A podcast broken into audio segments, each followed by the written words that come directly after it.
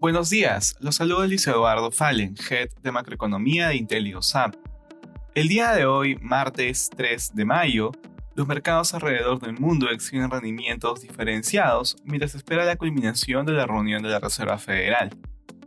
De manera particular, en Estados Unidos los futuros muestran movimientos mixtos, luego de que la tasa del tesoro a 10 años superara por breves momentos el nivel del 3%.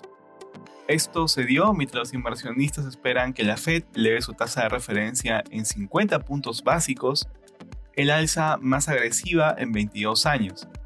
Así, a pesar de los positivos reportes de ganancias corporativas publicados durante el día, el sentimiento entre los inversionistas es de preocupación. El mercado también estará atento al datos de empleo que se publicarán durante la mañana. En la eurozona, las bolsas europeas suben ante positivos reportes de ganancias corporativas publicados durante el día. Sin embargo, preocupaciones por la mayor inflación de los recientes meses han mantenido cautos a los inversionistas.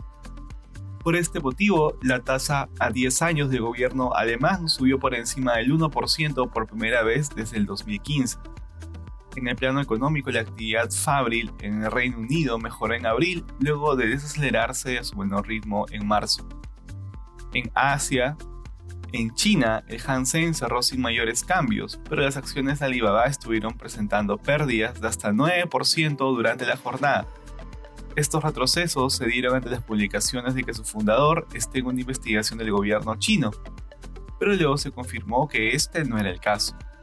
Por su parte, el mercado japonés se mantuvo cerrado debido a un feriado nacional. Respecto a commodities, el precio del oro cae ligeramente.